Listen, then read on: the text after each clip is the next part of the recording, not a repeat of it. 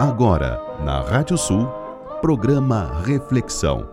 Os grandes temas da nossa cultura em diálogo com a música regional do Rio Grande do Sul.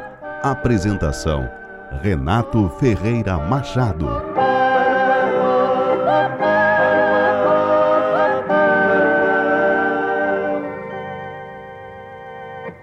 Um pouco a pé, um pouco nas carretas, cheguei até aqui com os pioneiros vim desbravar um chão desconhecido.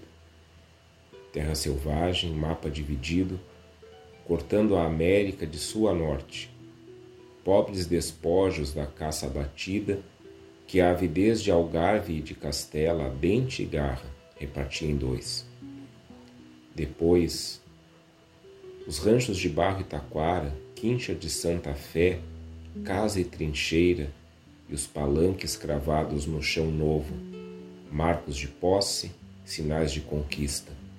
As labaredas dos fogões ao vento, drapejando no ar novas bandeiras nessas planuras de perder de vista. Num orago, a imagem protetora trazida de além-mar, santa e padroeira, aos pés da qual rezei quando as estrelas punham velas no altar do fim do dia.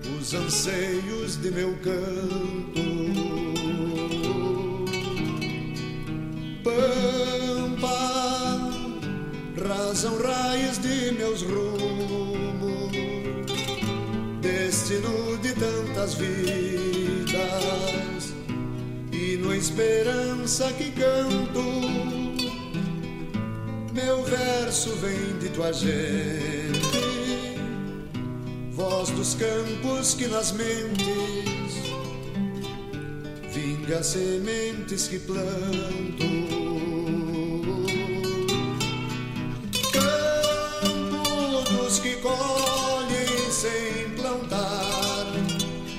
que plantam sem colher, a pudesse tu escolher de quem ser e a quem se dar.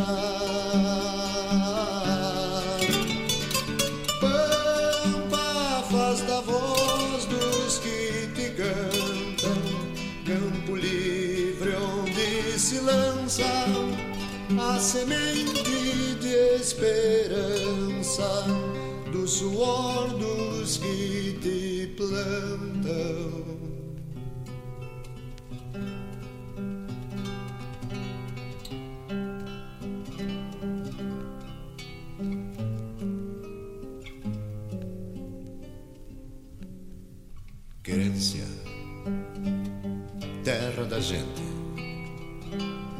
Essência de gente e terra.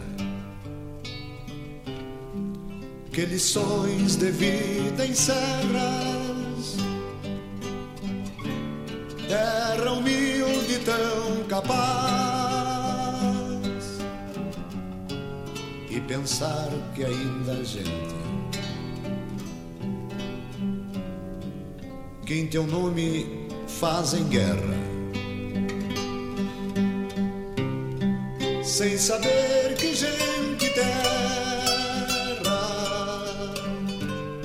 são sinônimos de paz, sem saber que gente terra são sinônimos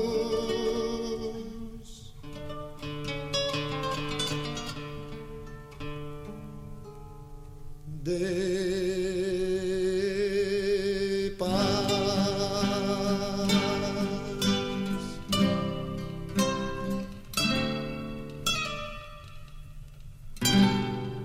Nossa reflexão de hoje é sobre o símbolo. Boa noite, eu sou Renato Ferreira Machado.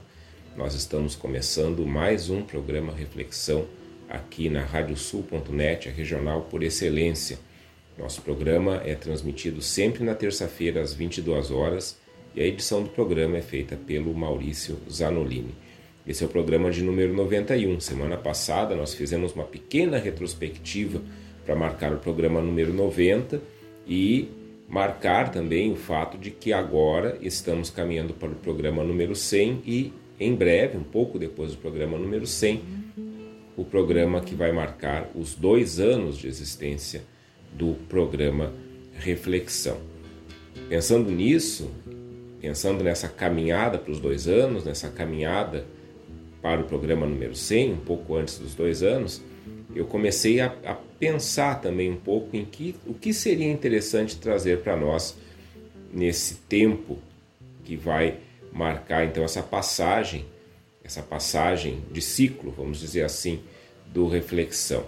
E se na semana passada eu trouxe uma pequena retrospectiva do que nós fizemos esse ano, nessa semana eu resolvi revisitar programas lá do começo, mas não no sentido de retrospectiva, no sentido sim de significado. O programa Reflexão ele nasce de uma vontade de trazer a discussão, trazer a reflexão, como o próprio nome do programa já diz, sobre os sentidos que talvez estejam lá na profundidade da nossa música regional. E daí, partindo de preferências pessoais minhas, a gente acaba pegando como repertório muita coisa que foi produzida ao longo do do ciclo dos festivais, principalmente ali nos anos 70 e 80, sem descartar, como nós já fizemos várias vezes, músicas que não pertencem a esse ciclo, músicas que foram produzidas até antes dos festivais ou músicas mais atuais de artistas que, para nós, trazem também essa linha de pensamento dentro da música regionalista e dentro daquilo que lá no ciclo dos festivais a gente começou a chamar de música nativista.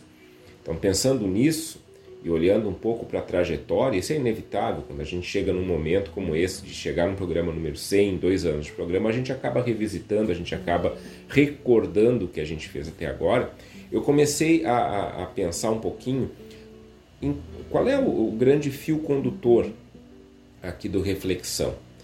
E aí eu cheguei à conclusão, e é uma conclusão temporária, porque isso precisa ser aprofundado, de que, claro, né, o fio condutor é muito da bagagem que eu pessoalmente trago para esse programa, que criei em 2020, é, a convite ali do, do, do Leôncio Severo, e que está aqui hoje, né, uh, que é a minha experiência toda na pesquisa e na docência da questão religiosa, seja no meu tempo como professor de ensino religioso, em algumas escolas onde trabalhei, seja hoje e já há algum tempo como professor de antropologia religiosa no ensino superior.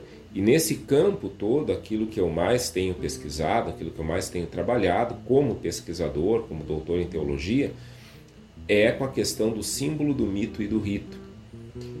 E aí eu vou me dando conta que ao longo do reflexão, do tempo do reflexão, eu tenho trabalhado exatamente com isso Talvez não falando né, que ah, isso aqui é um símbolo, às vezes até falei, é, mas trazendo sempre nossos símbolos, nossos mitos, nossas grandes narrativas fundadoras, nossas grandes narrativas de sentido e o rito, que é a celebração dessa nossa identidade.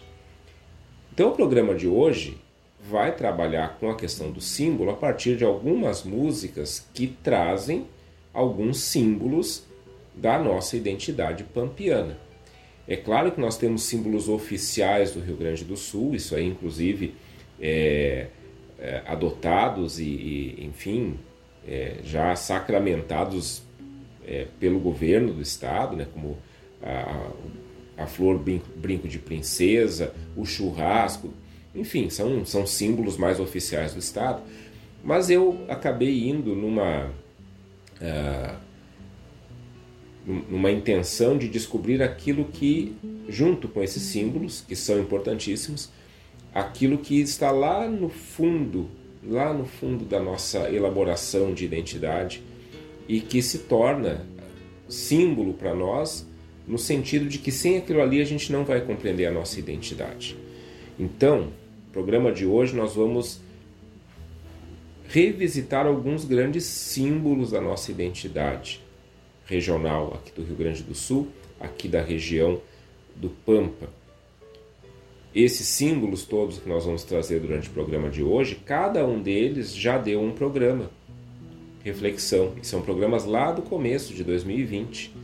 Todos os símbolos que nós vamos trazer aqui hoje já tiveram programa sobre ele, sobre eles. E daí então eu quero começar por aquilo que a gente escutou na introdução e sobre a música que nós escutamos no início agora do nosso programa Reflexão. Isso é uma poesia, uh, lá, na, lá na introdução do programa nós escutamos uma poesia chamada Saga, poesia de ninguém mais, ninguém menos que Comar Pereira Duarte, que é o criador, o animador, o elaborador da Califórnia da Canção, e é um, um, uma poesia que ele faz sobre a mulher gaúcha. Eu peguei uma parte apenas porque uh, o meu foco aqui, nesse momento, não é a mulher gaúcha, mas é aquilo que está descrito nesses versos, nessas estrofes que eu li no começo. A experiência das pessoas com o lugar onde elas vivem. E aqui o eu lírico dessa poesia, que é a mulher, que o Comar muito belamente coloca aqui como, é, como voz dessa poesia, ela vai nos transmitindo, ela vai nos revelando a sua impressão, os seus sentimentos, a sua experiência ao vir para essa terra. É uma mulher que vem lá da Europa, é uma mulher que chega, talvez é, depois de vir por São Paulo, ela vem aqui para a região pampiana. E daí ela vai descrevendo isso, que chega aqui de a pé, nas carretas, que chega com os pioneiros num chão desconhecido, considera essa terra selvagem, sabe que o mapa está dividido pelas duas coroas, Portugal e Espanha, descreve para nós o nascimento dos primeiros ranchos de barro e taquara, que são casa e trincheira. Então, todo o problema das guerras por fronteira que nós tínhamos aqui, tivemos aqui ao longo de séculos, é, no Rio Grande do Sul, em toda a região do Pampa, o chão novo. Então, são termos que vão falando de como a experiência de estar aqui atinge essa, essa personagem. E, junto com isso, a oração junto a um símbolo trazido da Europa, que é a imagem protetora de Nossa Senhora Está aqui no poema, trazida de além-mar, a santa e padroeira, aos pés da qual eu rezei quando as estrelas punham velas no altar do fim do dia. E aí vejam que ela já transporta essa oração, esse altar para essa santa padroeira, trazida de além-mar, para o ambiente onde ela está. Que ambiente é esse? É o Pampa, essa planura aberta, essas estrelas que aparecem mais claras, porque a gente tem ali um espaço completamente aberto. E é desse pampa que fala a música que nós escutamos logo no início e na sequência do poema do, do Colmar Duarte.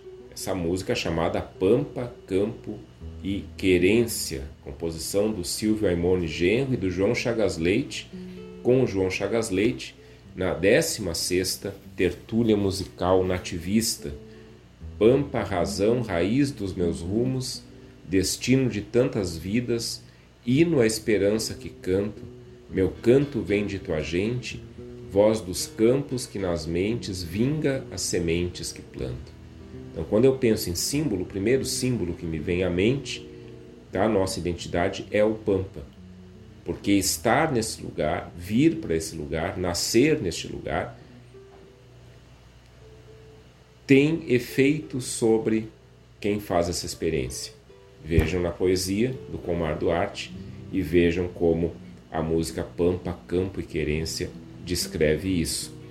Estar no Pampa, vir para o Pampa, é, nascer no Pampa, e aqui eu estendo o Pampa para além da própria, da própria região onde, onde realmente temos o bioma Pampa, que é a maior parte do Rio Grande do Sul.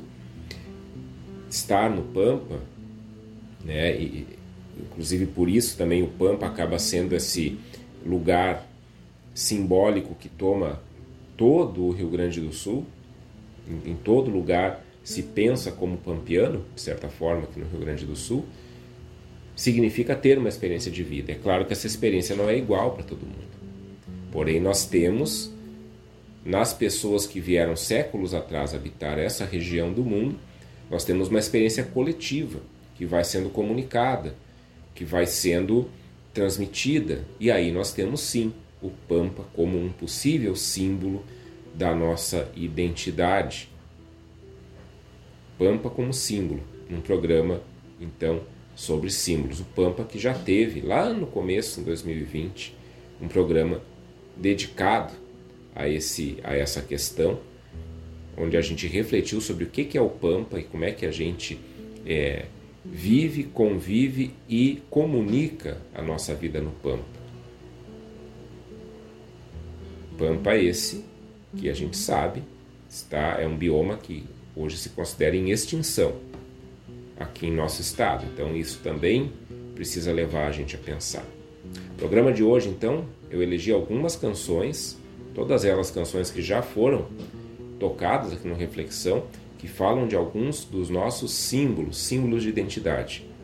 E aí nós vamos saber também, vamos conversar também sobre o que é mesmo um símbolo. O que é mesmo um símbolo? Da onde surgem os símbolos? Para que, que servem os símbolos? Programa Reflexão de número 91 sobre símbolos.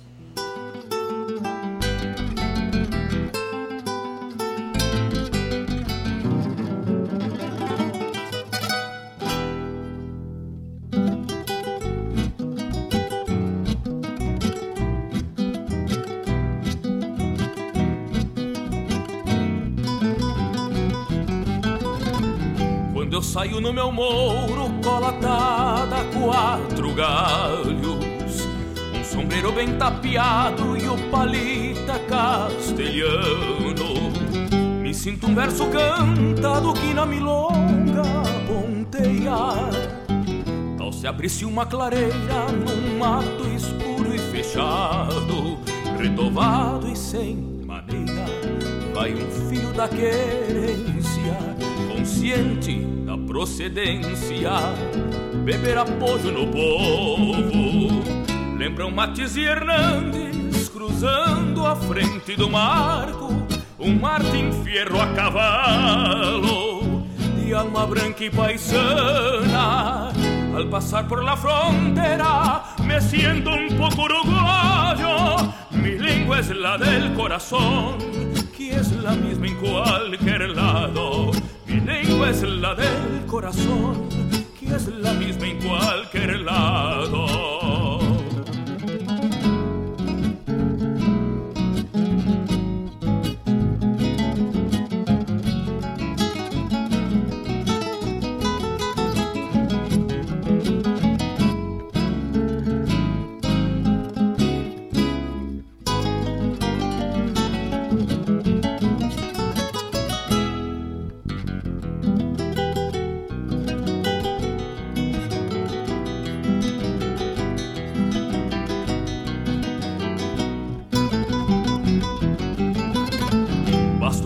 Paisandu, banana e pelego preto. Abro o peito em Sapucai, sobre o trono do arreio. Me gusta salir así y al pasar por la frontera tengo mi alma con embrujos de livramento e ribera, retovado e sem maneira vai um filho da querência, consciente da procedência, beber apoio no povo. Lembram Matias e Hernandes cruzando a frente do marco, um Martim Fierro a cavalo, de alma branca e paisana. Al pasar por la frontera me siento un poco uruguayo, mi lengua es la del corazón que es la misma en cualquier lado. Corazón, que es la misma en cualquier lado. Mi lengua es la del corazón, que es la misma en cualquier lado.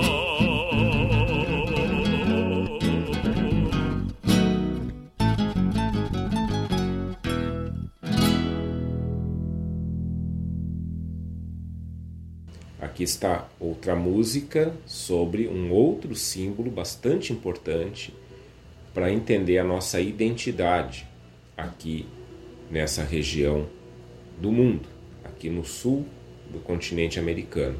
Essa música se chama Al Passar um Gaúcho por la Fronteira, é uma composição do Chiru Antunes e do Joca Martins, que a gente escutou com o Joca Martins na segunda edição do festival Um Canto para Martin Fierro, um festival lá de Santana do Livramento, e o símbolo aqui é fronteira. Esse é outro símbolo importante que a gente tem ligado à nossa identidade pampiana, à nossa identidade de, de sul da América do Sul. Eu só quero lembrar, eu falava, me referi ao programa sobre Pampa é, que nós tivemos, foi o programa número 4, lá em 2020, que foi um programa especial, logo no começo, que, onde, eu, onde nós contamos com a participação do, do Juliano Gomes e do Evair Soares Gomes naquele, naquele programa. Eu nunca canso de lembrar que o Juliano Gomes ele foi um responsável indireto pelo convite é, feito uh, a mim pelo, pelo Leôncio para entrar na Rádio Sul, porque eu fiz uma resenha sobre um álbum que o Juliano tinha lançado, tinha lançado na época. E a partir dessa resenha, que foi em vídeo, que está lá no meu Instagram pessoal, Renato Ferreira Machado, uh, o Leôncio Severo acabou me convidando. Então, é, tenho uma gratidão muito grande ao, ao, Juliano Gomes. E depois eu conheci essa, essa figura, que é o Evair Soares Gomes, que é o cara que faz as, a narração dos comerciais da Rádio Sul. E é um grande compositor dos nossos festivais e também participou conosco aqui desse programa número 4. E do Pampa a gente passa para a fronteira, fronteira que é também um símbolo.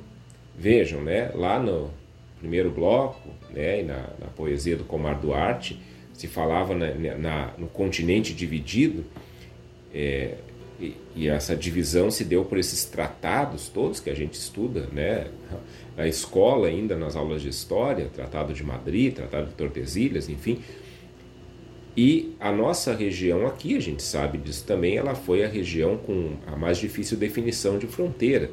É, a gente sabe que, por exemplo, quando o Brasil proclama a independência, a região do Uruguai faz parte do território brasileiro. Depois a gente tem a Guerra Cisplatina, aí o Uruguai fica independente. Então nós temos toda uma, uma, uma, uma pendenga aqui de, de, de, defesa de fronteira, enfim, que vai também causando todas essas guerras que vão acontecendo aqui. Uh, aqui na, na região sul da América do Sul. Claro que nós, nós não estamos tão ao sul da América do Sul. Quem está ao sul mesmo da América do Sul é aquela região sul da Argentina, né, que já está lá né, no caminho para a Antártica. Mas nós já estamos no, no sul do Brasil, né, então é meio caminho andado. E o que, que é uma fronteira?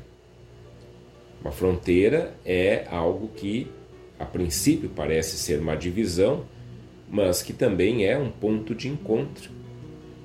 E talvez nisso esteja uma das questões mais importantes na constituição daquilo que nós reconhecemos como gaúcho, ou o gaúcho, né? Tanto que o, a, o título dessa, dessa canção que a gente ouviu, que está em espanhol, se refere ao gaúcho, não ao gaúcho, né? O gaúcho que é o, esse tipo humano que surge lá às margens do Rio da Prata na Argentina.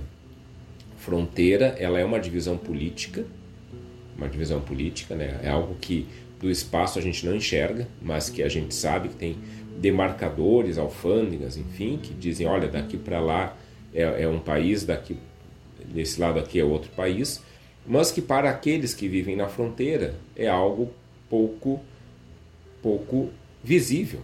Quem vive na fronteira não percebe também a fronteira.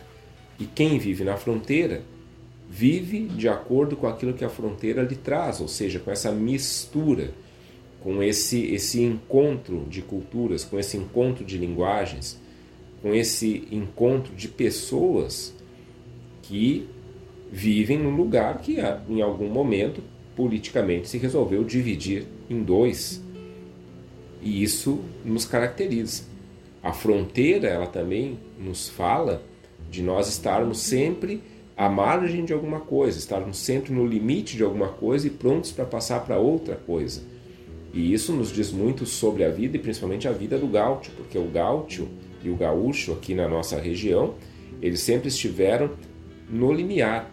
Não tinham posses, não eram reconhecidos pela sociedade colonial e ao mesmo tempo contribuíam enormemente para a economia colonial com aquele trabalho que sabiam fazer.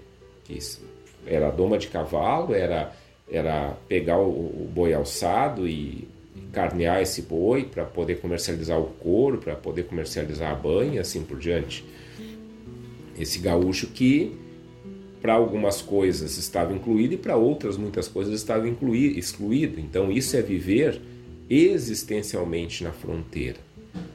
E aqui é importante a gente a gente é, trazer junto, né, quando a gente faz essa essa reflexão sobre a fronteira como símbolo, é, nós somos aqueles que vivem na fronteira. Vejam bem, nós no Rio Grande do Sul, quantas vezes né, que a gente também se coloca meio que numa fronteira, uma fronteira existencial, de novo, não política, com o próprio país em que a gente vive.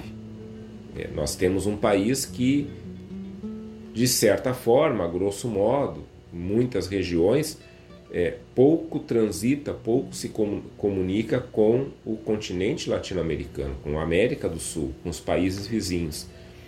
E nós aqui temos uma comunicação intensa com a Argentina, com o Uruguai, com o Chile, e nos reconhecemos nessas culturas também. Então nós também vivemos numa espécie de fronteira interna aqui no Brasil. Nós temos toda a questão climática, por exemplo, que também nos coloca numa fronteira interna. Nós temos toda a questão das migrações que vieram para cá, que se diferenciam também de outras regiões do Brasil. Obviamente, se nós olharmos região por região do Brasil, nós vamos ter também características próprias que não se repetem em nenhuma outra. Então, não é, é nada para dizer assim, ah, nós somos diferentes de todos. Todos são diferentes entre, entre todos. Agora, algumas características nossas, principalmente esse contato maior com os países vizinhos, esse contato de realmente estar ali nessa fronteira e cruzar fronteiras sem a gente reconhecer essas fronteiras. Aliás, o Paulo Duarte, irmão do Comar Duarte, ele tem um livro chamado Nação Pampa, Nação Pampiana, alguma coisa assim. É, eu baixei esses dias, é um e-book, está à venda, é, por um preço bem, bem camarada. É, ele tem isso nesse livro, de falar que, na verdade, aqui nessa região nós temos uma grande nação, que é a nação pampiana. O que é um símbolo? É importante, né? O símbolo tem muito a ver com fronteira, o símbolo em si. A palavra símbolo vem do grego, ela, ela é uma palavra que nasce de um contexto. A palavra símbolo em grego se diz simbalien, ela é um verbo, na verdade, conjugado, e significa juntar, lançar junto seria o mais literal. Juntar o que estava separado. Quando a gente junta o que estava separado, a gente começa a compreender o conjunto. E o símbolo vai nos, vai nos causar isso. Ter um símbolo, ter um símbolo, contemplar o símbolo significa começar a entender o conjunto das coisas, começar a ter uma visão menos fragmentada. Vamos entender isso ao longo do programa com as músicas e os símbolos da nossa identidade que a gente vai ir escutando nesse programa de número 91.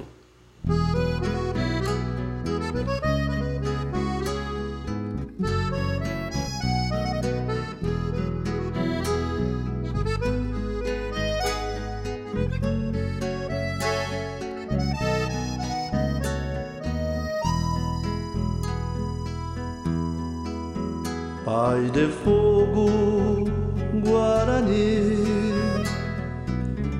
primeira brasa habitual que o bugre deixou queimando numa oferenda ancestral. Viajou ao lado do tempo esse avô de muitas crias, perseguindo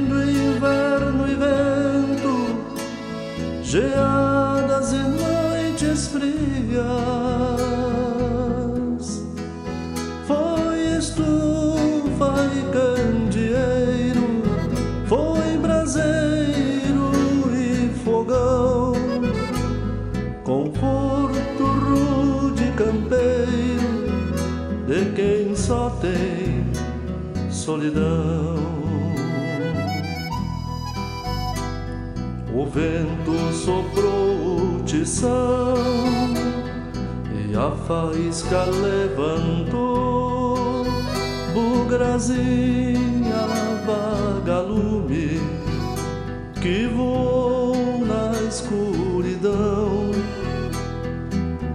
para semear novos braseiros no fogo do fogo de chão.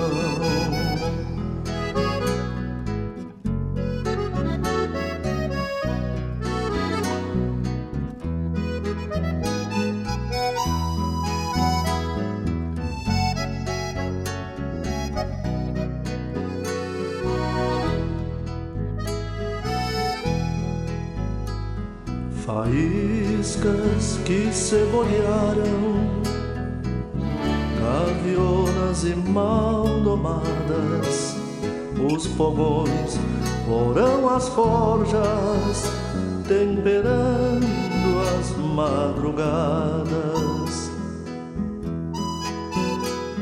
Caldearam lanças e raças em brasas de ferro e lua e o destino no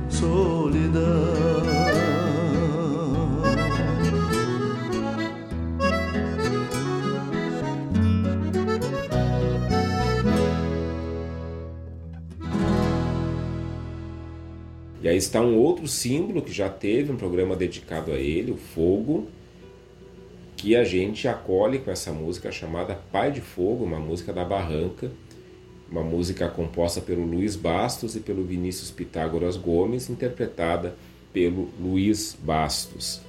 Eu falava sobre que é um símbolo no bloco passado. A palavra símbolo significa lançar junto, juntar o que estava separado. E esse ato de juntar o que estava separado nos dá uma visão do conjunto. E ao ter uma visão do conjunto, a gente vai superando a nossa visão fragmentária, a nossa visão que consegue olhar apenas para alguns aspectos, não consegue juntar tudo. O símbolo serve para isso. O símbolo vai nascer na Grécia, essa ideia do símbolo, do acordo entre as cidades-estado quando duas cidades faziam um acordo, fosse ele comercial, fosse um acordo de guerra, elas escreviam esse acordo numa tabuleta de cerâmica e depois partiam ao meio essa tabuleta. Cada cidade levava uma metade. Sempre que era preciso evocar o acordo que essas cidades haviam feito entre elas, as lideranças dessa cidade levavam as suas metades e juntavam essas metades. E ali se confirmava, então, através do símbolo, ou seja, do ato de juntar o que estava separado, que havia um acordo, um pacto, uma aliança entre essas cidades. O símbolo, então, é aquilo que junta o que está separado, junta o que está fragmentado e nos apresenta o conjunto das coisas. Como é que o Pampa, como é que a como é que a fronteira, como é que o fogo se prestam a isso que eu estou dizendo. E aí vem uma questão importante. Os nossos símbolos, eles na verdade nascem da realidade onde nós estamos. Conhecer essa região aqui e viver aqui pode não significar nada para alguma pessoa, para algumas pessoas. Mas para outras pessoas isso fez tanto sentido que a própria região, que ganha o nome de Pampa, e Pampa é um termo dos nossos povos originários, significa planura, significa uh, um lugar onde, a, uh, onde o capim não é muito alto, alguma coisa assim. Esse lugar, só retomando né, o que nós ouvimos até agora, esse lugar ele acaba sendo o lugar que reúne vários sentidos de estar vivendo aqui. A fronteira, sendo esse lugar a princípio de divisão, para quem faz a experiência de estar na fronteira, para quem faz a experiência de viver existencialmente em fronteiras, como eu falei no, no bloco passado, ter a fronteira como uma realidade significa juntar ali vários aspectos da vida que passam a ser melhor compreendidos através desse símbolo da fronteira. E assim é o fogo também. Lá no programa sobre o fogo, a gente discutia o quanto que o fogo tem esse papel aqui no Rio Grande do Sul, num lugar onde nós temos, no Rio Grande do Sul e na região pampiana em si, além das fronteiras entre Uruguai e Argentina, por exemplo. É, o quanto que num lugar onde o inverno, né, esse clima temperado que nós temos, o inverno às vezes é bastante frio, o fogo, que é um elemento natural, está aí, né, é, é um dos elementos naturais que a humanidade, depois que começou a dominá-lo, é, nos proporcionou toda a tecnologia que, por exemplo, possibilita que a gente esteja se ouvindo agora. Mas é um elemento natural. Né? O fogo está aí, é o fogo, sempre, né, sempre esteve presente na natureza mas ele adquire um significado nesse lugar aqui onde nós vivemos, que é, primeiro, o significado de aquecer, de acolher nas noites mais frias, o significado de reunir as pessoas, esse é um significado muito importante, reunir-se ao redor do fogo e ao redor do fogo partilhar a vida. Então, o fogo ou os fogões, como a gente chama aqui, eles têm o sentido de congregar, de agregar, de são um símbolo de reunião. O fogo é um símbolo de encontro entre todos nós. E ao mesmo tempo, o fogo também traz a sua característica natural de transformação, que para nós também é bastante importante. É com o fogo que a gente faz o churrasco, é o fogo que esquenta, que esquenta água para o mate. Onde tem um fogo de chão, tem um chimarrão sendo passado de mão em mão, tem uma carne assando, então o fogo alimenta e o fogo ilumina. Então ao longe se vê um fogo de chão nesse pampa. Na noite, né, principalmente, né, ao longe se vê fogo de chão.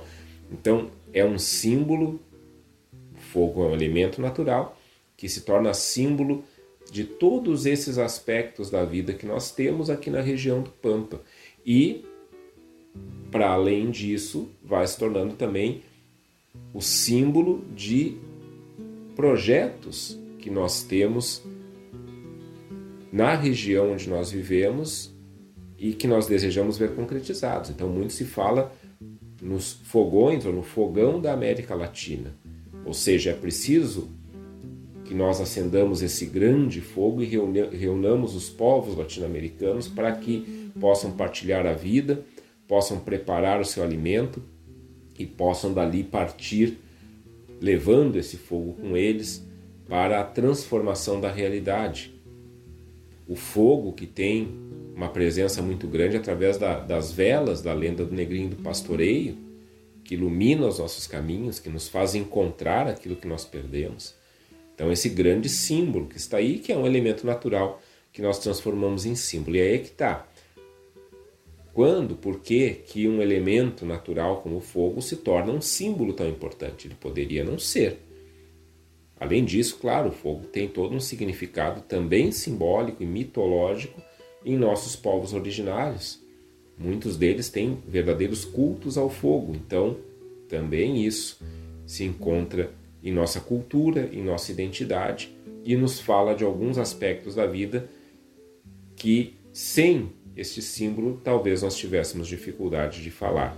E assim são os símbolos que a gente acaba tendo na vida da gente. Mas por quê? Por que, que alguma coisa se torna um símbolo?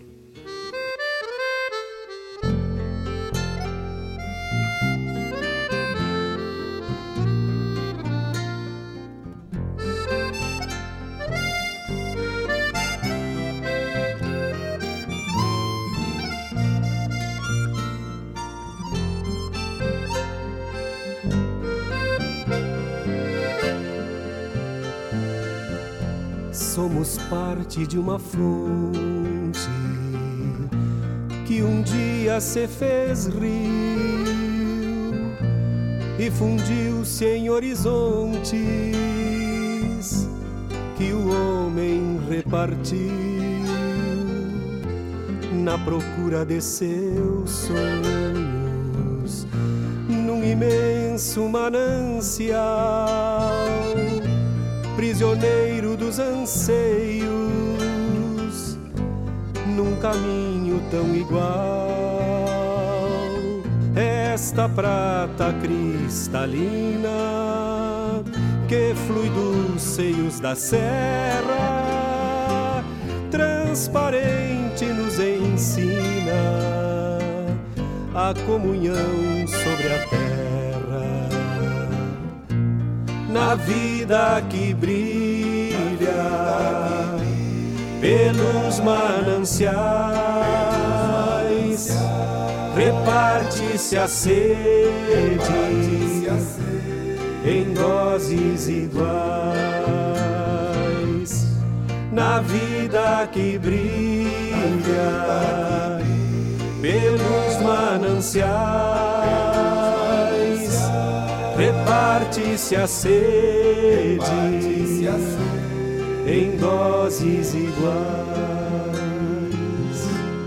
Pra que tanta gana de ter sempre mais? Se os dias sem vida transcorrem banais, se a terra nos cobra, nos cobre desfaz. E a água que somos nos iguala no mar. Na água que corre, nos olhos do povo, navega-se a espera de um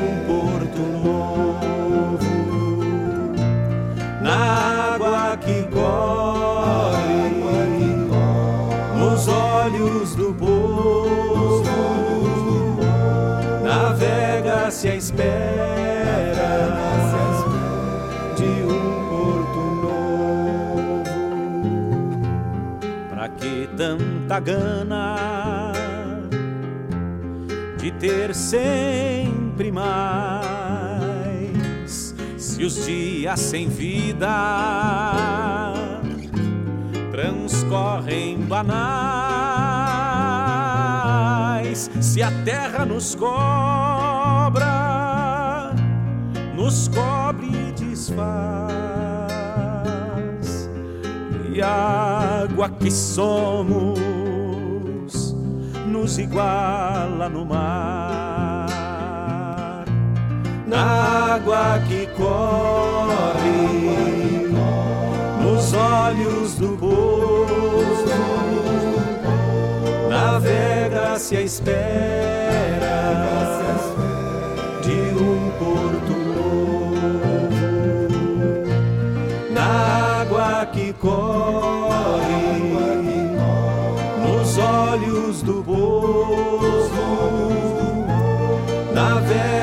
espera de um porto novo.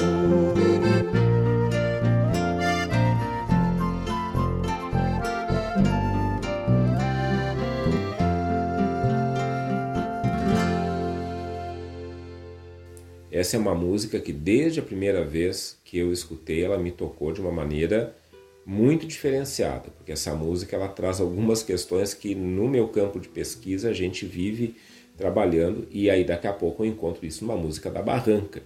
A música se chama Água, Caminho e Vida, composição do Mário Barbará, do Chico Sarati e do Torino Covolo e também do Sérgio Souza, interpretada pelo Chico Sará e pelo Mário Barbará, vencedora da Barranca de 89.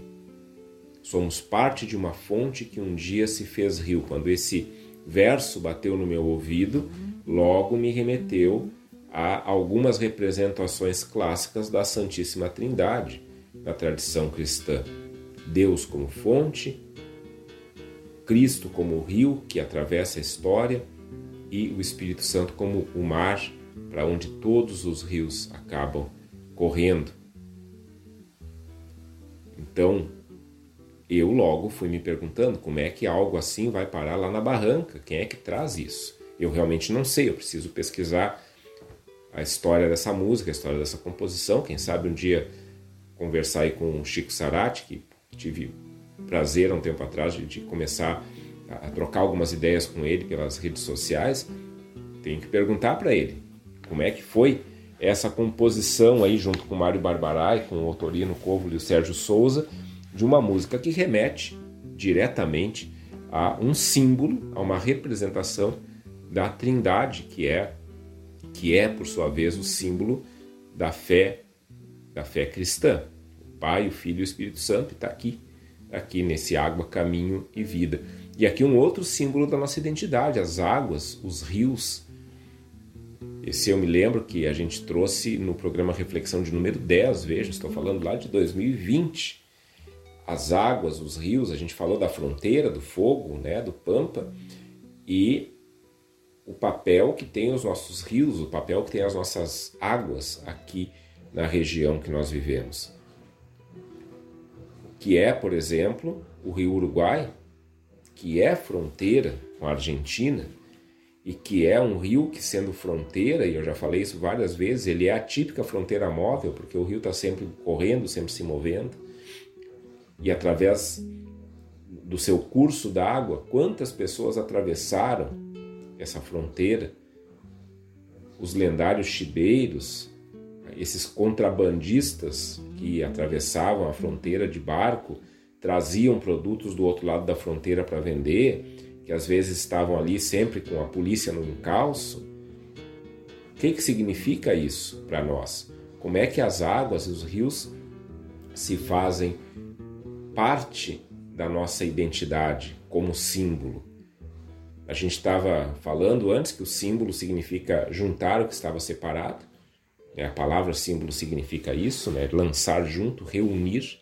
Então, as águas e os rios também reúnem algumas coisas de nossa vida e se tornam símbolo para nós. Então, reúnem a, a nossa necessidade de transitar de um lado para outro. Né? Nós temos quantas músicas aí que falam do, dos barqueiros, né? barqueiros do Rio Uruguai, por exemplo reúne a nossa necessidade de alimento. Os rios e as águas elas são fonte, fonte de alimento para todos os pescadores, pescadoras, né? também o mar. É, muitos vivem disso, muitos vivem dessa da pesca em nosso, em nosso estado. Os rios, que são força para a agricultura. E aí entra essa questão que eu falava no bloco anterior, né?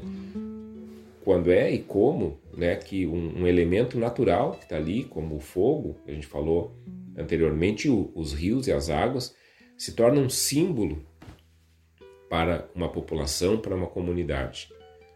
Por quê? Algo se torna símbolo quando nós fazemos uma experiência transformadora de vida que acaba tendo nesse elemento que se torna símbolo a sua expressão mais fiel. Então eu sempre dou como exemplo é, sobre essas, essas experiências transformadoras de vida, que a gente logo tem a tendência de pensar em coisas grandiosas. Não. O nascimento de, de um filho é uma experiência transformadora de vida. Como é que a gente comunica essa experiência? Através de algo que está ali presente coisas que estão ali presentes e que, de certa forma, nós pegamos como recordações dessa experiência. Então se guarda a roupinha do bebê, o sapatinho, é, depois, mais tarde, né, quando a criança começa a trocar a dentição, né, tem muita gente que faz pingente ali com dente de leite, esse tipo de coisa. Questões naturais que nós, por causa da experiência que nós vivemos, junto a essas, essas questões naturais, nós trazemos como parte integrante da nossa identidade. E a única maneira de comunicar isso é através de algo que reúne toda essa experiência de uma forma visível. E isso é o símbolo. Então, as nossas águas, os nossos rios que estão aí, estavam aí antes de nós chegarmos, elas vão se tornando símbolo da nossa identidade por causa da experiência que nós fazemos. E aí volta tudo que eu dizia agora há pouco. Os barqueiros, por exemplo, e balseiros né, de, de rios como o Rio Uruguai, eles têm ali uma experiência de vida, eles sobrevivem, eles vivem disso. Então o rio para eles é um símbolo, é um símbolo de vida. Os pescadores e pescadoras, o rio é um símbolo de vida.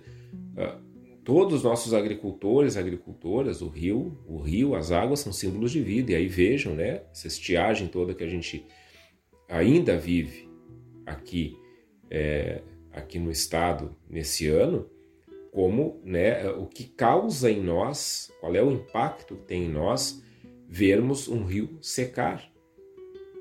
O que, que significa isso para nós? Um rio que seca também é símbolo de algo. É símbolo de que aquilo que sustenta a vida está se acabando. Ele traduz isso, traduz esse sentimento. E diante desse rio que seca, nós precisamos sim tomar atitudes. Porque esse símbolo do rio que seca, ele está nos pedindo isso, está nos dizendo que a vida está se acabando. Vejam, isso é símbolo, isso é linguagem simbólica. E é com os símbolos que nós comunicamos essas questões importantes para nós, mas não importantes apenas no sentido de eh, funcional, dizer, oh, isso aqui é importante porque se, se faltar isso, vai faltar aquilo. Não. Importante no sentido existencial. Sem isso, a gente não se compreende mais como pessoa. Sem isso, a gente vai perdendo a própria identidade. Nossas águas, nossos rios são símbolos da nossa identidade e a falta da água e os rios que secam também são símbolo da maneira como nós estamos vivendo essa identidade. Então, o símbolo ele parte daí, parte da experiência de vida que nós temos e do que isso causa em nós e de como nós comunicamos essa experiência para todos. Assim é o Pampa, assim são as fronteiras, assim é o fogo, assim são os rios e assim são outros símbolos que a gente vai conhecendo ou lembrando ainda no nosso programa de hoje.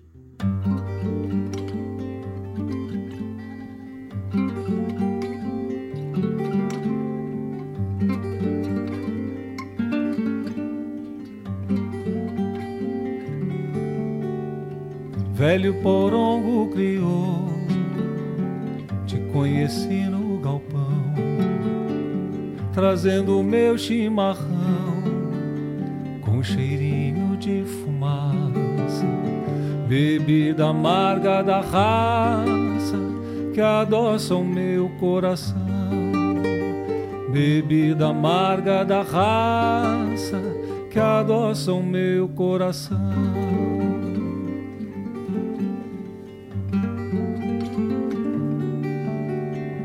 Bomba de prata cravada junto ao açude do pago.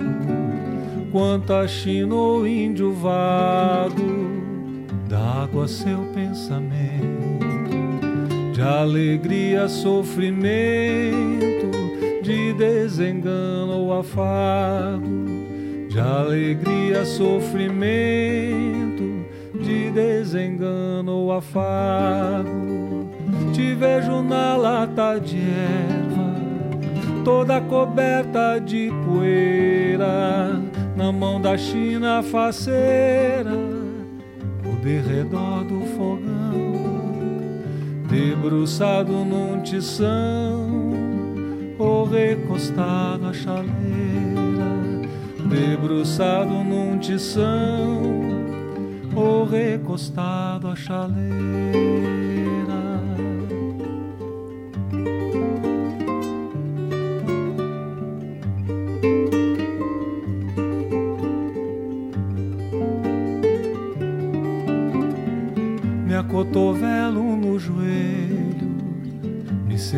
sobre o garrão, ao pé do fogo de chão, vou repassando a memória e não encontro na história quem te inventou chimarrão. E não encontro na história quem te inventou chimarrão.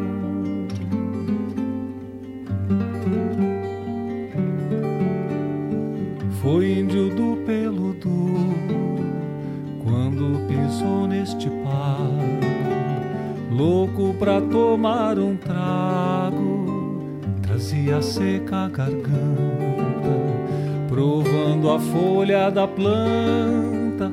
Foi quem te fez mate amargo, provando a folha da planta.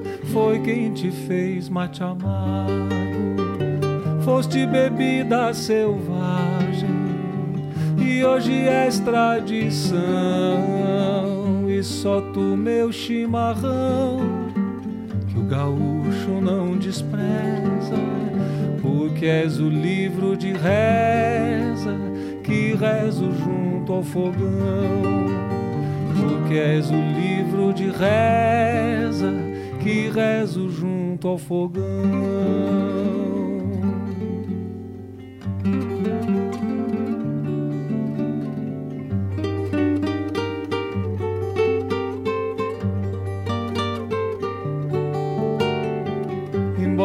Frio ou lavado, ou que o teu topete desande, minha alegria se expande ao ver-te assim, meu troféu. Quem te inventou foi pro céu e te deixou pro Rio Grande. Quem te inventou foi pro céu e te deixou pro Rio Grande.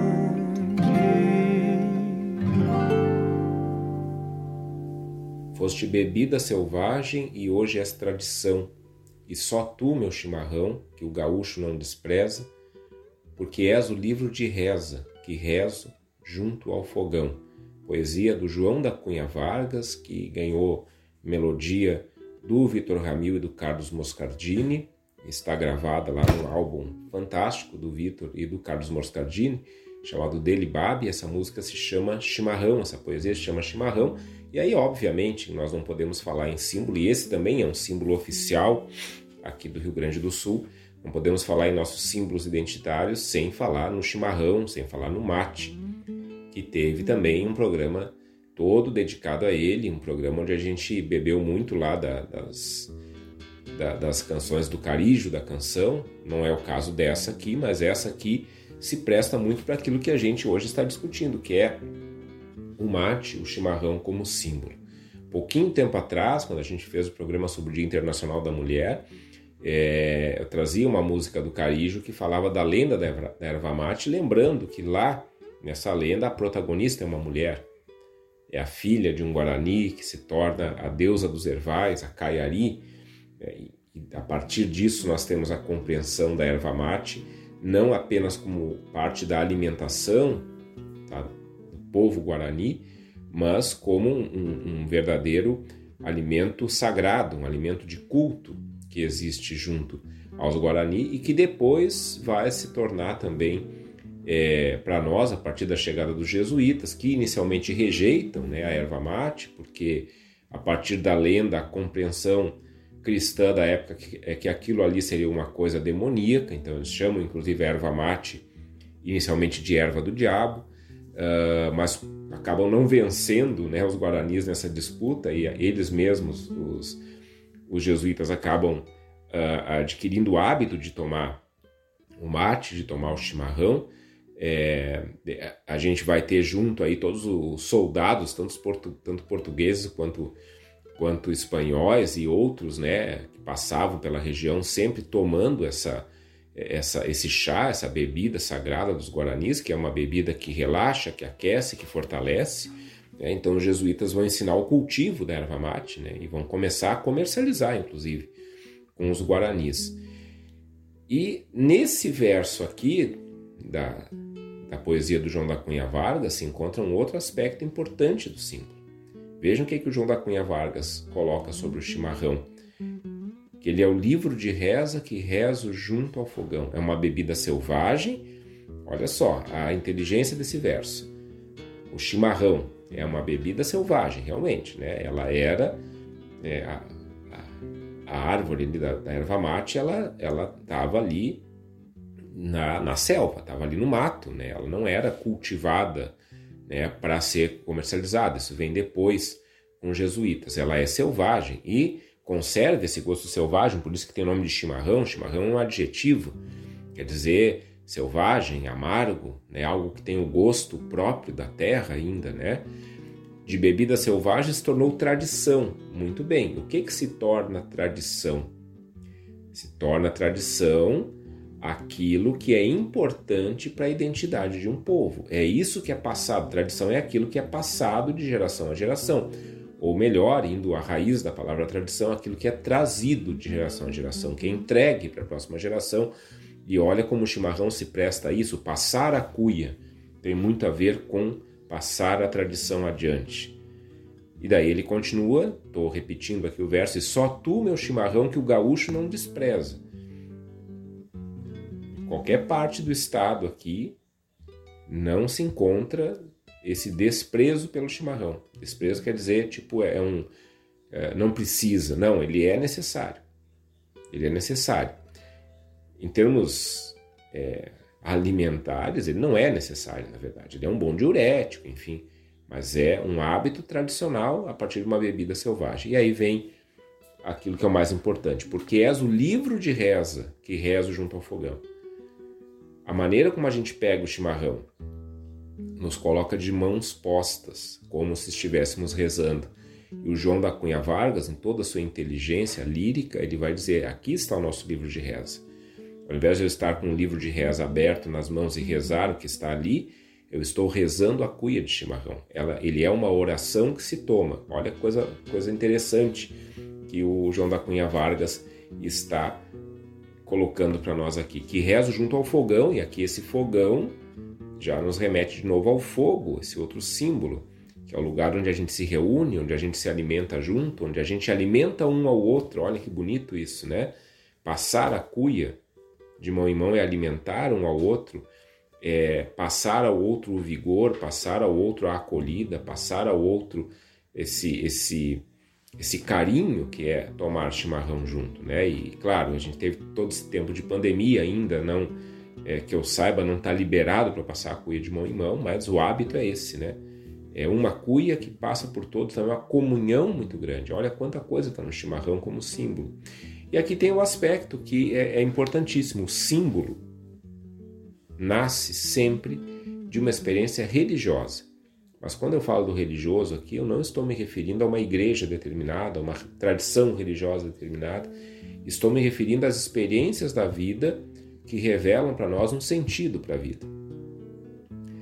Então, historicamente, o mate e o chimarrão, eles se tornaram algo tão significativo para, o, para os povos aqui do, do Pampa, que acabaram, acabaram sendo né, o mate, né, cultivo do mate e tal, e o hábito de tomar o chimarrão, eles acabam sendo o símbolo daquilo que a gente vive por aqui. É o nosso grande livro de reza. E aí nós temos mil coisas ali para pensar nesse mate, nesse chimarrão, o próprio carijo, né, que é a secagem da, da, da, das folhas da, da ervateira, né, que é um que é algo que se faz em vigília, como se fosse uma vigília sagrada e é uma vigília sagrada de um alimento sagrado. E aí é interessante pensar que as tradições religiosas têm seus alimentos sagrados. Aqui nós não estamos falando de uma tradição religiosa, mas estamos falando de algo que no campo da teologia nós chamamos de religião vivida. Essa identidade gaúcha tem algo a ver com essa religião vivida. É algo que nós vivemos profundamente, existencialmente. Então, aqui no chimarrão nós temos nossa oração. Essa oração que é feita junto ou solitariamente essa oração que é passada e é uma tradição também que vai sendo passada. Chimarrão que teve né, esse seu programa lá em 2020, eu não me lembro agora qual, qual é o número do programa, mas enfim, tá lá. E esses programas todos vocês encontram no Spotify, no SoundCloud, lá no perfil da Rádio Sul. Tem muita coisa interessante por lá. Então já tivemos o Pampa, já tivemos a fronteira, já tivemos o fogo, já tivemos as águas e agora o chimarrão e o mate. Seguimos com nossos símbolos aqui no Reflexão.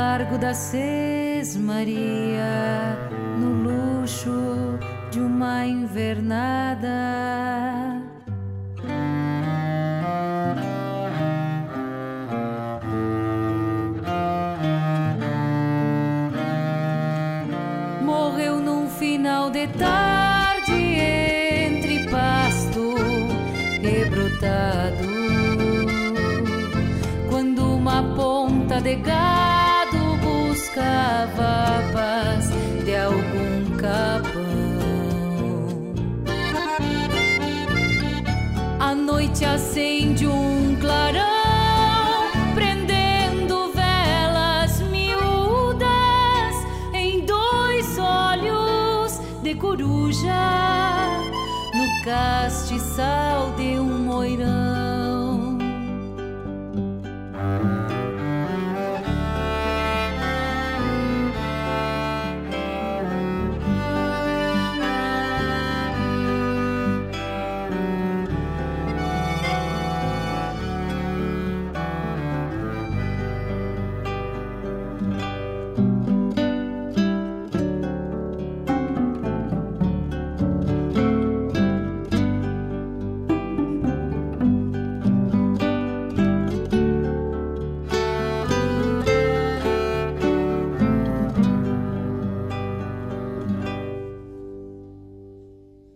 Campo todo recebe corpo e alma em funeral.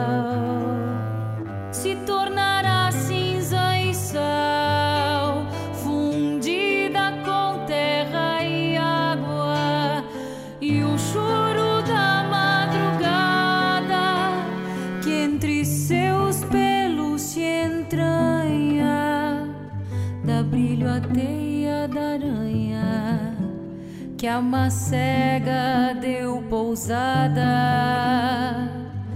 Por isso que minha gente jamais enterra um cavalo. O campo sabe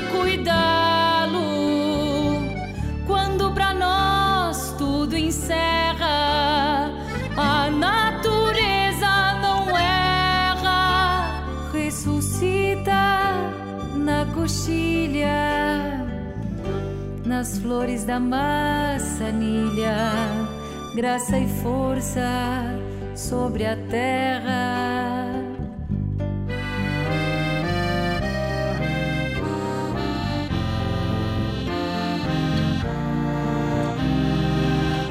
Morreu num final de tarde entre pasto e brotado, quando uma ponta de gás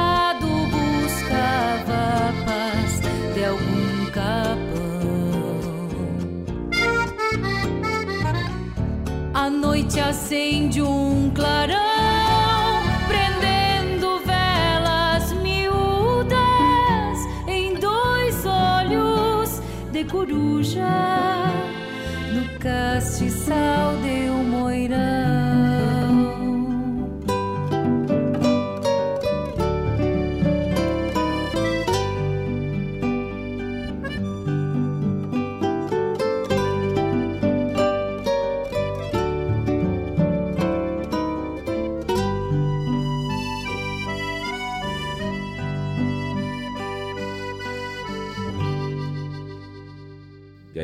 essa belíssima composição do Sérgio Carvalho Pereira, que a gente escutou com a Shana Miller, Funeral de Coxilha, essa música surpreendente que aos poucos nos revela que está se referindo à morte de um cavalo. Inicialmente parece parece ser a morte de uma pessoa, mas é a morte de um cavalo. E no cavalo nós temos outro símbolo muito importante aqui da nossa identidade pampiana. E exatamente a, a importância do cavalo vai trazer tudo isso que a letra do funeral de Coxilha nos, nos comunica sobre a importância que tem esse animal.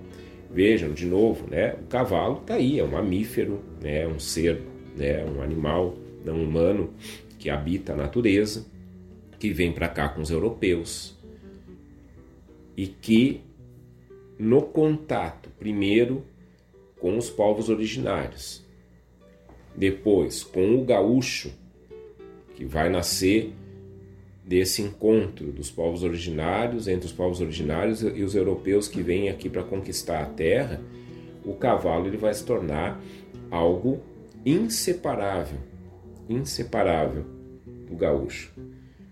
Por quê? Primeiro porque o gaúcho, quando ele nasce, vamos dizer assim, lá no século XVIII, uma das coisas que, que ele faz para ganhar a vida é a doma de cavalo, é, é, a gineteada. Porque o cavalo ele é um animal tomado por utilitário naquela sociedade. Ele é um meio de transporte, ele é um animal de carga, enfim. Tem muitas discussões hoje sobre isso também, no sentido de que também a gente elege ali o cavalo como muito importante, mas que boa parte da carga e das grandes é, das grandes é, assim, marchas é, que se fazia com gado, enfim, não era em si a cavalo, mas era no lombo do, de burro, né? Porque o burro é mais resistente, burro, jumento, enfim. Mas isso é outra discussão, que eu não vou entrar agora. Então, primeiro porque é um ganha-pão? É preciso domar o cavalo. Esse cavalo que está aí, também solto, né? selvagem. É, com o cavalo se consegue dominar o gado alçado, porque a gente tem todo esse, esse fenômeno que acontece do gado que fica solto no Rio Grande do Sul e que muda tudo. Aí está outro símbolo que eu acabei não colocando, mas nós vamos ter que fazer uma hora um programa sobre isso, que é sobre o papel do gado o boi, a vaca, enfim, né, que está aí no nosso, no nosso cotidiano e é importantíssimo. E, e tem muitas questões para a gente discutir sobre isso. Mas aí a gente tem no cavalo o animal chave, que de certa forma vai permitir que algumas coisas comecem a acontecer economicamente. E junto com isso, a gente acaba tendo essa figura do gaúcho ligada ao cavalo também no sentido de ter neste cavalo talvez a sua única posse, uma das suas poucas posses. Então esse gaúcho solitário, né, que está aí cruzando pampa a cavalo, que tem ali é, e aí a gente tem aquele, aquele aquele verso, não me lembro de quem é que diz que o, né, o o gaúcho acima dele apenas o meu chapéu e abaixo dele, dele apenas o meu cavalo. Quer dizer, o mundo, o universo do gaúcho é o cavalo. Montado a cavalo, ele vai para qualquer lugar. E esse cavalo ele acaba sendo também é, algo tão integrado ao gaúcho que vai se criar esse mito do centauro das coxilhas.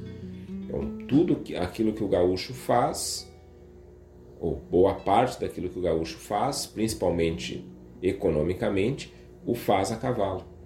Então esse animal acaba também se tornando um símbolo do próprio gaúcho. A gente tem ali, hoje não, muito tempo já, né? Mas é, muitas músicas aí que falam do cavalo crioulo, por exemplo, que é o cavalo daqui, típico daqui, e que vai ter também essa, essa ligação com, com a nossa cultura pampiana muito bem colocada. É, esse animal, que é uma fonte de renda muito grande, né? a gente sabe que hoje a criação de cavalos, a manutenção de aras, enfim, isso aí dá muito dinheiro, então também tem essa questão para se pensar né, de quem é representado hoje, né, quando a gente fala em músicas, enfim, em toda essa cultura do cavalo. Isso não é algo acessível para todos, mas historicamente sim, a gente tem esse cavalo ligado, ligado à identidade do gaúcho que vai se formando. A gente tem um cavalo muito ligado aos charrua e aos minuanos, é, é, os minuanos principalmente que se tornaram hábeis guerreiros a cavalo. A gente vai ter lá aquele verso do Borges, né, que fala que quando, quando a pátria nasceu numa manhã de maio, somente o gaúcho sabia fazer guerra a cavalo. Isso é outro diferencial no sentido de que as batalhas todas que ocorreram aqui, elas foram batalhas ocorridas a cavalo, no lombo do cavalo, a maioria das vezes. Então também o cavalo vai entrando nessa nessa memória da sobrevivência, nessa memória do sacrifício que foi ocorrendo aqui no nosso chão ao longo de, de tantas guerras.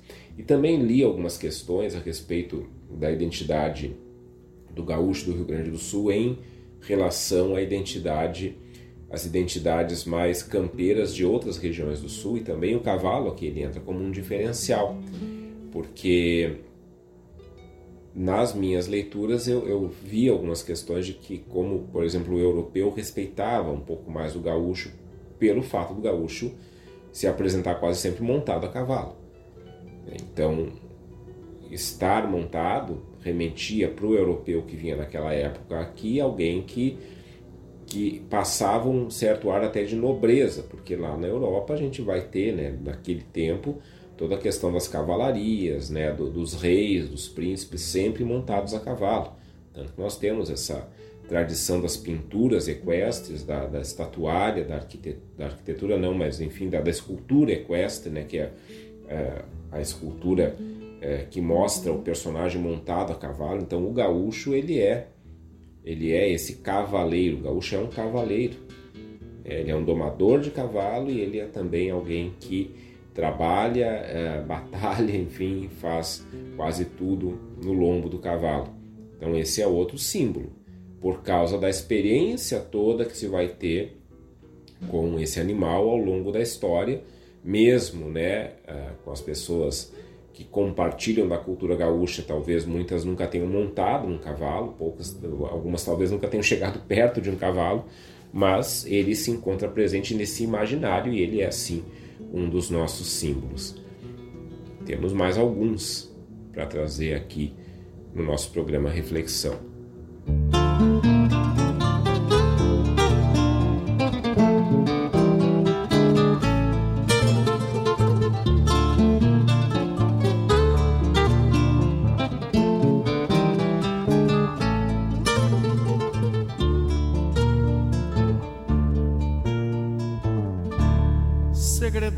Vento sul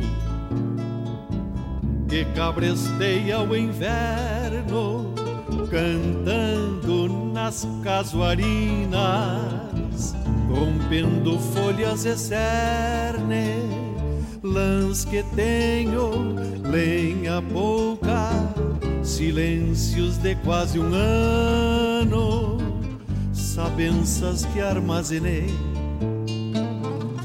insuficientes bem sei para enfrentar o tirano.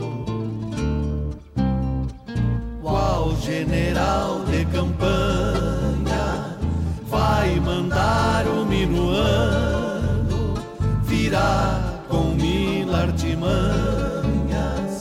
intimidar o meu rancho e eu silente mateando fogo de chão caprichado, no meu pala enrodilhado, vou me quedar esperando. Nunca o temi que o varal deixar que era lotado, cavalo bem amilhado, vinho pra cem madrugadas, erva mansa, quincha buena, de Santa Fé despontada violão para as insônias e por amargas e longas tinha alma calejada. Já nem mais canto milongas, temendo embate fatal, da pena ver o varal, sem a fartura das mantas não sei se ri ou se canta o vento quando ultrapassa. Não tô chorando, senhores, é o efeito da fumaça. Qual general de campanha vai mandar o minuano virar com mil artimanhas? intimidar o meu rancho e eu silente mateando fogo de chão caprichado no meu pala enrodilhado vou me quedar esperando já nem mais canto milongas temendo embate fatal Dá pena ver o varal sem a fartura das mantas. Não sei se ri ou se canta o vento quando ultrapassa. Não tô chorando, senhores, é o efeito da fumaça. Não tô chorando, senhores é o efeito da fumaça.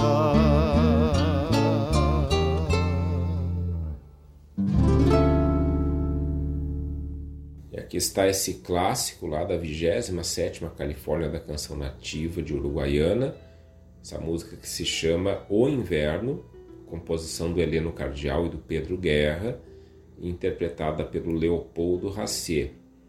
Eu acho que foi terceiro, quarto programa Reflexão de 2020, lá né, no começo, que nós fizemos com esse tema, o inverno. Foi um programa que a gente fez em diálogo com o Vitor Ramil, porque a gente baseou todo aquele programa lá na estética do frio. É, conselho que ouçam, tá lá no streaming. E aqui essa canção que traz o inverno como um general de campanha que vai chegar, que vai tentar invadir a casa e que daí a gente tem que é, tem que se precaver, fazer umas barricadas na casa para que o inverno não entre na casa. Aqui a gente tem outro símbolo muito forte da nossa identidade nesse lugar do mundo. Um símbolo que, mais uma vez, é algo natural dessa região, é, é uma estação do ano que aqui, nesse lugar do continente americano, ela vem desta forma, vem com invernos mais rigorosos, enfim e que para as pessoas que aqui habitam tem seus efeitos também como visão de mundo. O Vitor Ramil lá no Estética do Frio, que quando eu falo no Estética do Frio estou, estou me referindo agora nesse momento não não ao álbum musical, não ao CD que ele lançou lá em 97, 96, mas me refiro à palestra do Vitor Ramil, ao artigo do Vitor Ramil chamado Estética do Frio. Eh, ele vai falar no inverno como uma, uma espécie de estação que representa a nossa vida interior. Assim como as outras estações também vão despertar em nós algumas questões existenciais. para nós o inverno é muito natural, é muito natural que esfrie. Agora mesmo, início de outono, a gente já sentiu a temperatura caindo e dá para dizer até que a gente gosta bastante do inverno aqui no sul.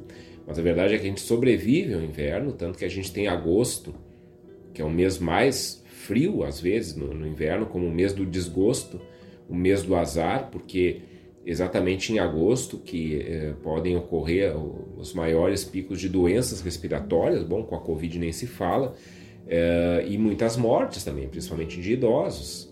Né? Passar o agosto significa ganhar uma vida nova, né?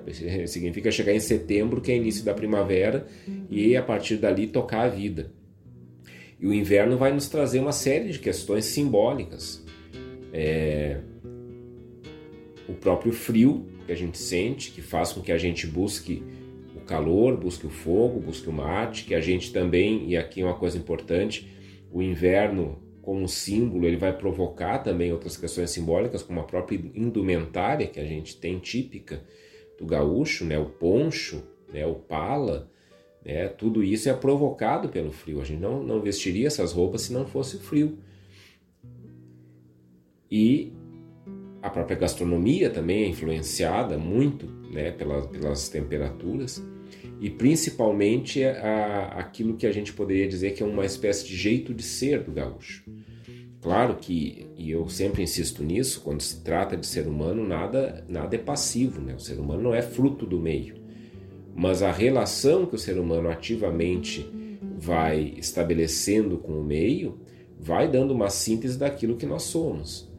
Então, nossa relação com o inverno, nossa relação com esse tempo todo que a gente passa né, com, com um frio mais intenso, seja né, com um céu aberto, e aí nós temos dias belíssimos de inverno, um frio mais seco, né, que a gente costuma dizer, ó, é dia de comer bergamota no sol, bergamota também é outro símbolo nosso é, seja os dias fechados, né, os dias nublados, e aí a gente tem aquele peso todo né, de, um, de um clima onde parece que dia e noite meio que se confundem, a gente vai ter no inverno essa questão de dizer, olha, nós somos aqueles que sobrevivem ano a ano a esses invernos fortes, densos que vêm aqui e que vem e aí vem outros símbolos junto com o inverno, o vento minuano, né, os ventos todos que sopram no Rio Grande do Sul e que trazem o frio dos Andes para nós, é, tudo isso vai nos tornando, de certa forma, um pouco desse jeito que nós somos.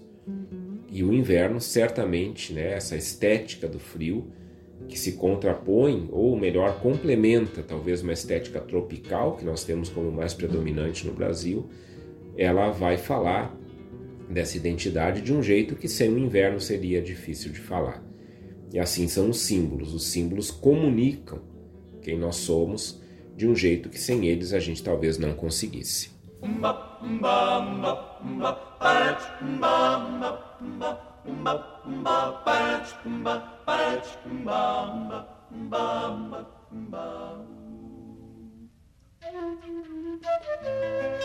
vem de mãos vazias, eu trago para ofertar-te esse punhado de terra que é parte das nossas vidas. Ah, as minhas mãos estão cheias de coisas que são segredos. Veja a alma dessa gente que revira entre meus dedos.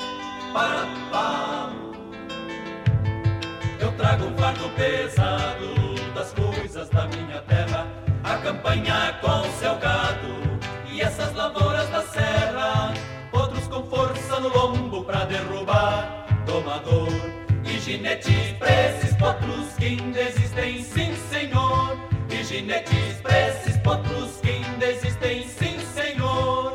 Oh, oh, oh, Nas minhas mãos apresente, porque o passado não cabe Talvez o mundo arrebente, talvez o mundo desabe que o futuro dessa gente ninguém sabe. O futuro dessa gente ninguém sabe.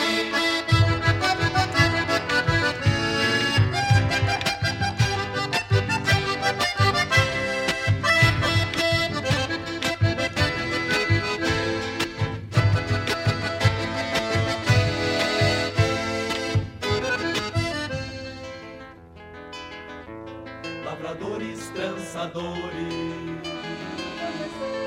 pessoal de campo e patrão, juntas e bois e tratores, tudo vem da minha mão. A fartura das estâncias, e ao lado delas a fome Casa grande, rancho pobre, família embaixo da ponte. Nas minhas mãos a querência e essas misérias do homem que não são coisas de ontem, são de hoje, são de hoje. Nas minhas mãos a querência e essas misérias do homem que não são coisas de ontem, são de hoje, são de hoje.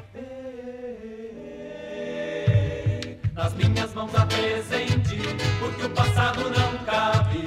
Talvez o mundo arrebente, talvez o mundo desabe, que o futuro dessa gente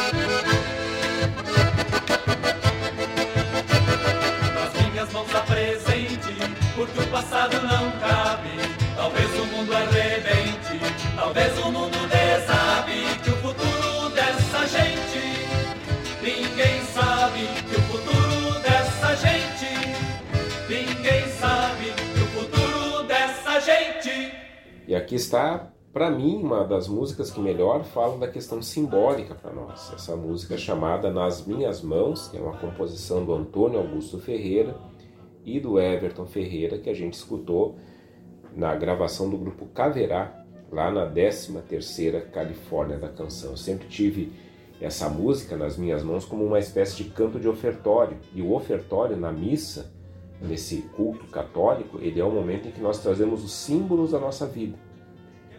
Então vejam as coisas que são colocadas nas mãos aqui desse eu lírico do Nas Minhas Mãos são os grandes símbolos de quem nós somos. Então nossas mãos estão repletas dessas coisas que são segredos, porque o símbolo sempre guarda uma dimensão de mistério.